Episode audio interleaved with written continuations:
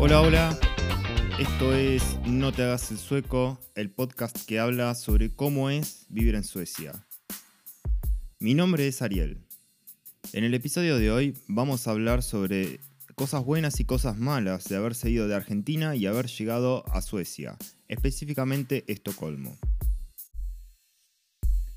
Este es un tema que me pidieron a través de un mensajito que, que me enviaron y la verdad que estuve pensando un poco y al hablar de ventajas y desventajas, eh, como que esto es un tema muy personal, entonces la verdad que decidí grabarlo solo.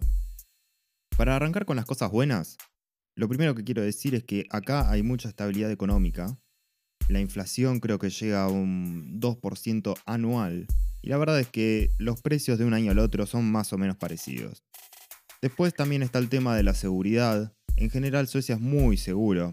Quizás Estocolmo es un poco un poquitito más peligroso, pero igualmente se está muy bien. Si uno quiere salir a caminar a las 2 de la mañana, no va a pasar nada y no tiene que andar avisando cuando llega a su casa para tranquilidad de los demás. Además, está todo muy bien planificado, el transporte llega a horario. Si bien el tren 14 y 37 a esa hora lo esperás y sale. Por otro lado, en cosas buenas, pero quizás no tan obvias, es el hecho de que Estocolmo es como una ciudad multicultural, si se puede decir eso.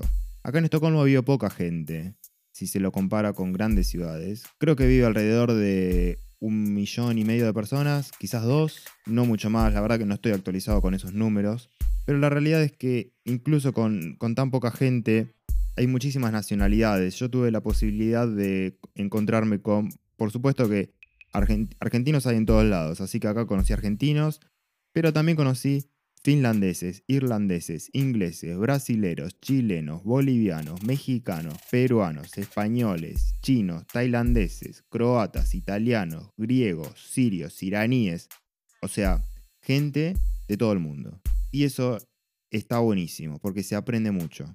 Y lo que tiene de interesante para mí es que a todos les gusta compartir mucho su cultura y también aprender de las demás.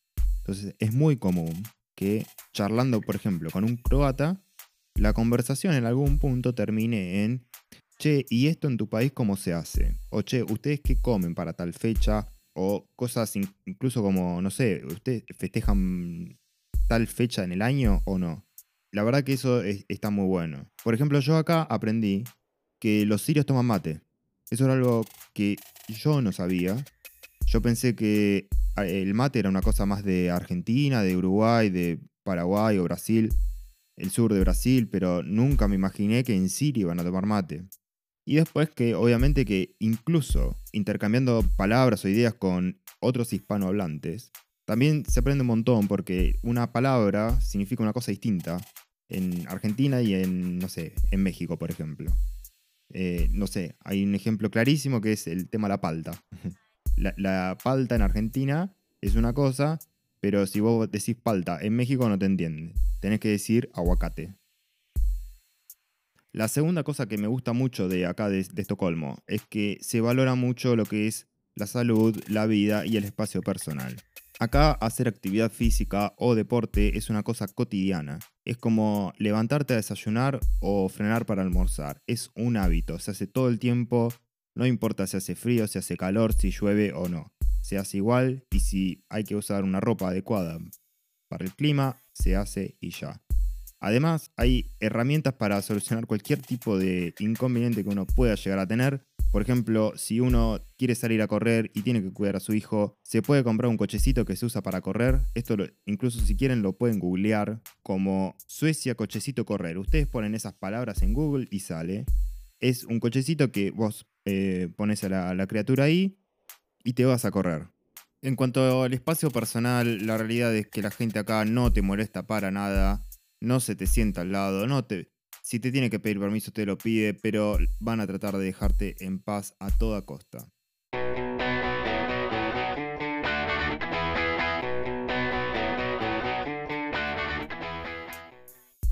Después, en cuanto a las cosas malas. Yo diría que hay en las cosas obvias podemos mencionar el, tema de los afectos. Em, ahí es como que se extraña los, la familia, los amigos, los vecinos, esas cosas no son irreemplazables.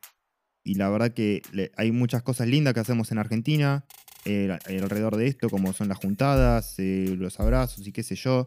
Esas cosas acá no las vas a conseguir y las vas a extrañar. La otra cosa bastante obvia en los puntos malos es que el idioma, el sueco, es muy difícil y lo necesitas sí o sí para vivir.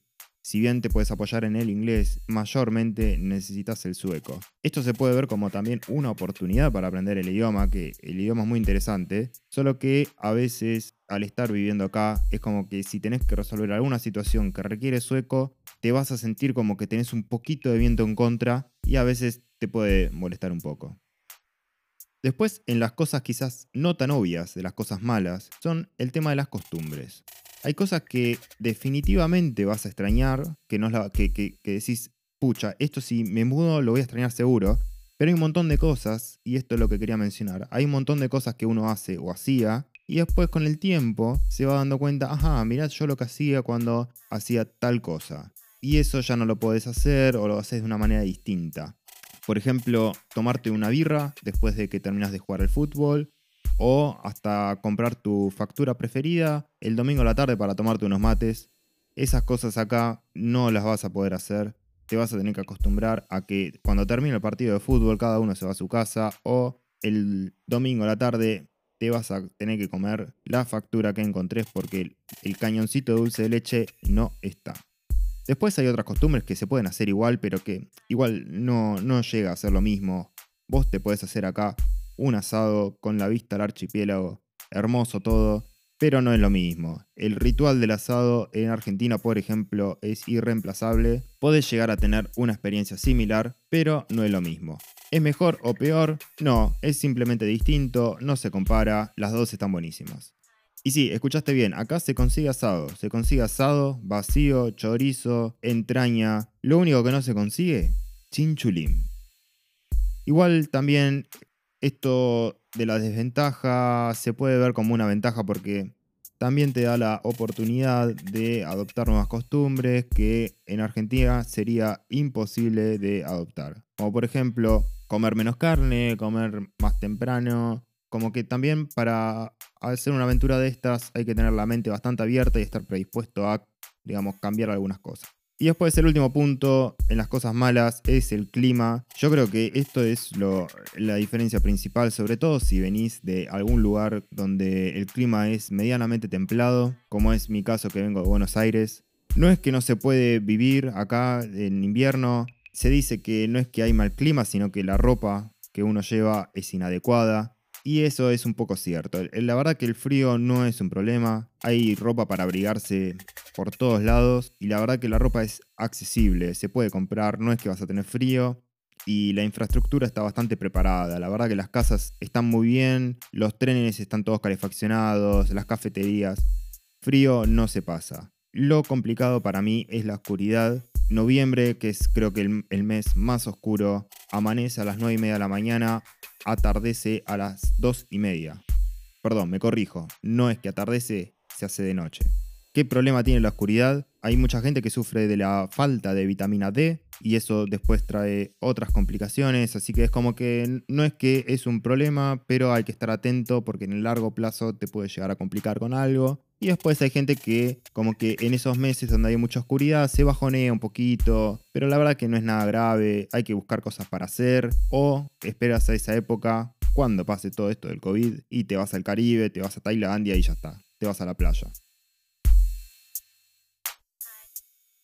Bueno, eso es todo lo que teníamos para compartir por hoy en este episodio de No te hagas el sueco. En la descripción del podcast van a encontrar eh, links hacia Anchor o mi perfil de Instagram para que me puedan dejar un mensaje. Y recuerden suscribirse al podcast en Spotify o en Apple Podcasts. Chao.